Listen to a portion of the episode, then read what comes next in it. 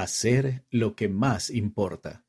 Por Rebecca L. Craven, segunda consejera de la Presidencia General de las Mujeres Jóvenes.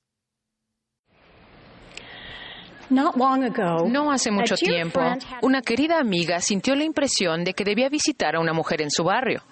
Ella no hizo caso a la impresión porque apenas la conocía. No tenía sentido. Pero como la idea la seguía rondando, decidió actuar de acuerdo con la impresión. Sintiéndose inquieta con la eminente visita, decidió que llevarle algo a la hermana ayudaría a aliviar su ansiedad. Desde luego no podía ir con las manos vacías. Así que compró un envaso de helado y se dirigió a hacer la visita, preocupada de que fuera una situación incómoda. Llamó a la puerta de la mujer y enseguida la hermana abrió. Mi amiga entró y le entregó el helado en una bolsa de papel marrón y comenzaron a platicar. No le llevó mucho tiempo a mi amiga darse cuenta por qué era necesaria la visita. Mientras estaban sentadas, la mujer le confió las muchas dificultades que estaba afrontando.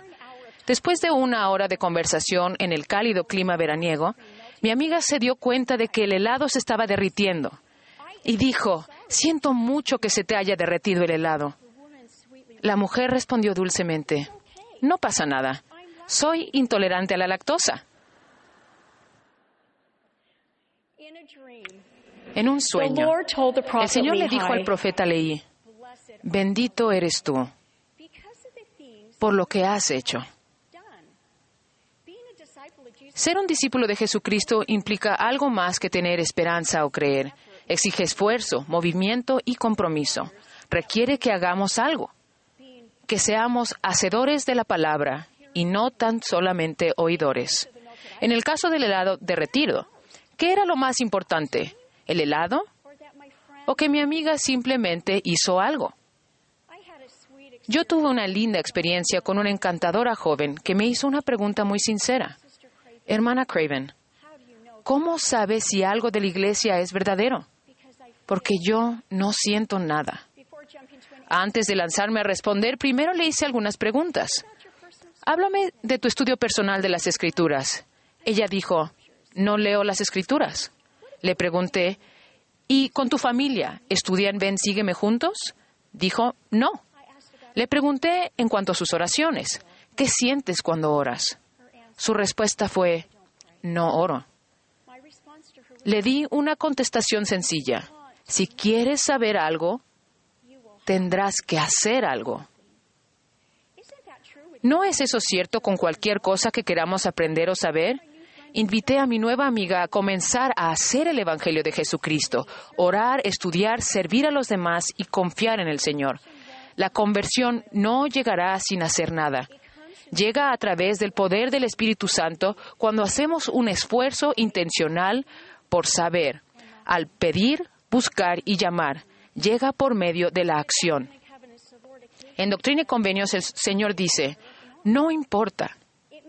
Eso me hace pensar que si algunas cosas no importan o importan menos, debe haber cosas que importen más.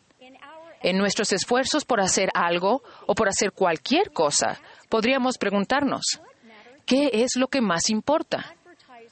Los anunciantes suelen utilizar eslóganes como esencial o indispensable, con la esperanza de hacernos creer que el producto que venden es necesario para tener felicidad o bienestar. Pero, ¿lo que están vendiendo realmente es esencial? ¿Realmente debemos tenerlo? ¿O es importante? Voy a mencionarles algunas ideas para su consideración. ¿Qué es lo que más importa? ¿La cantidad de me gusta que recibimos en nuestras publicaciones de redes sociales? ¿O cuánto nos ama y valora nuestro Padre Celestial? ¿Llevar la última moda en ropa?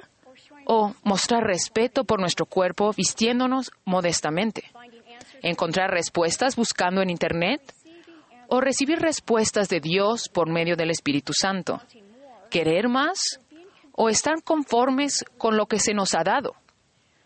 El presidente Russell M. Nelson enseña, con el Espíritu Santo como su compañero, puede ver más allá de la cultura de la fama que se ha vuelto tan popular en nuestra sociedad. Pueden ser más inteligentes de lo que jamás han sido otras generaciones. Establezcan una norma para el resto del mundo. Se necesita esfuerzo para mantenerse enfocado en lo que realmente es esencial para el gozo duradero.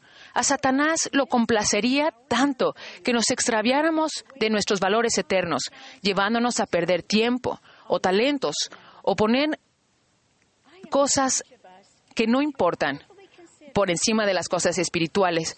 Invito a cada una de nosotras que consideren en oración las cosas que más importan. La maestra de tercer curso de primaria de nuestro hijo enseñó que debemos gobernar nuestro cerebro. Era un recordatorio para sus jóvenes alumnos que cada uno de ellos tiene el control de sus pensamientos y por lo tanto pueden controlar lo que hacen.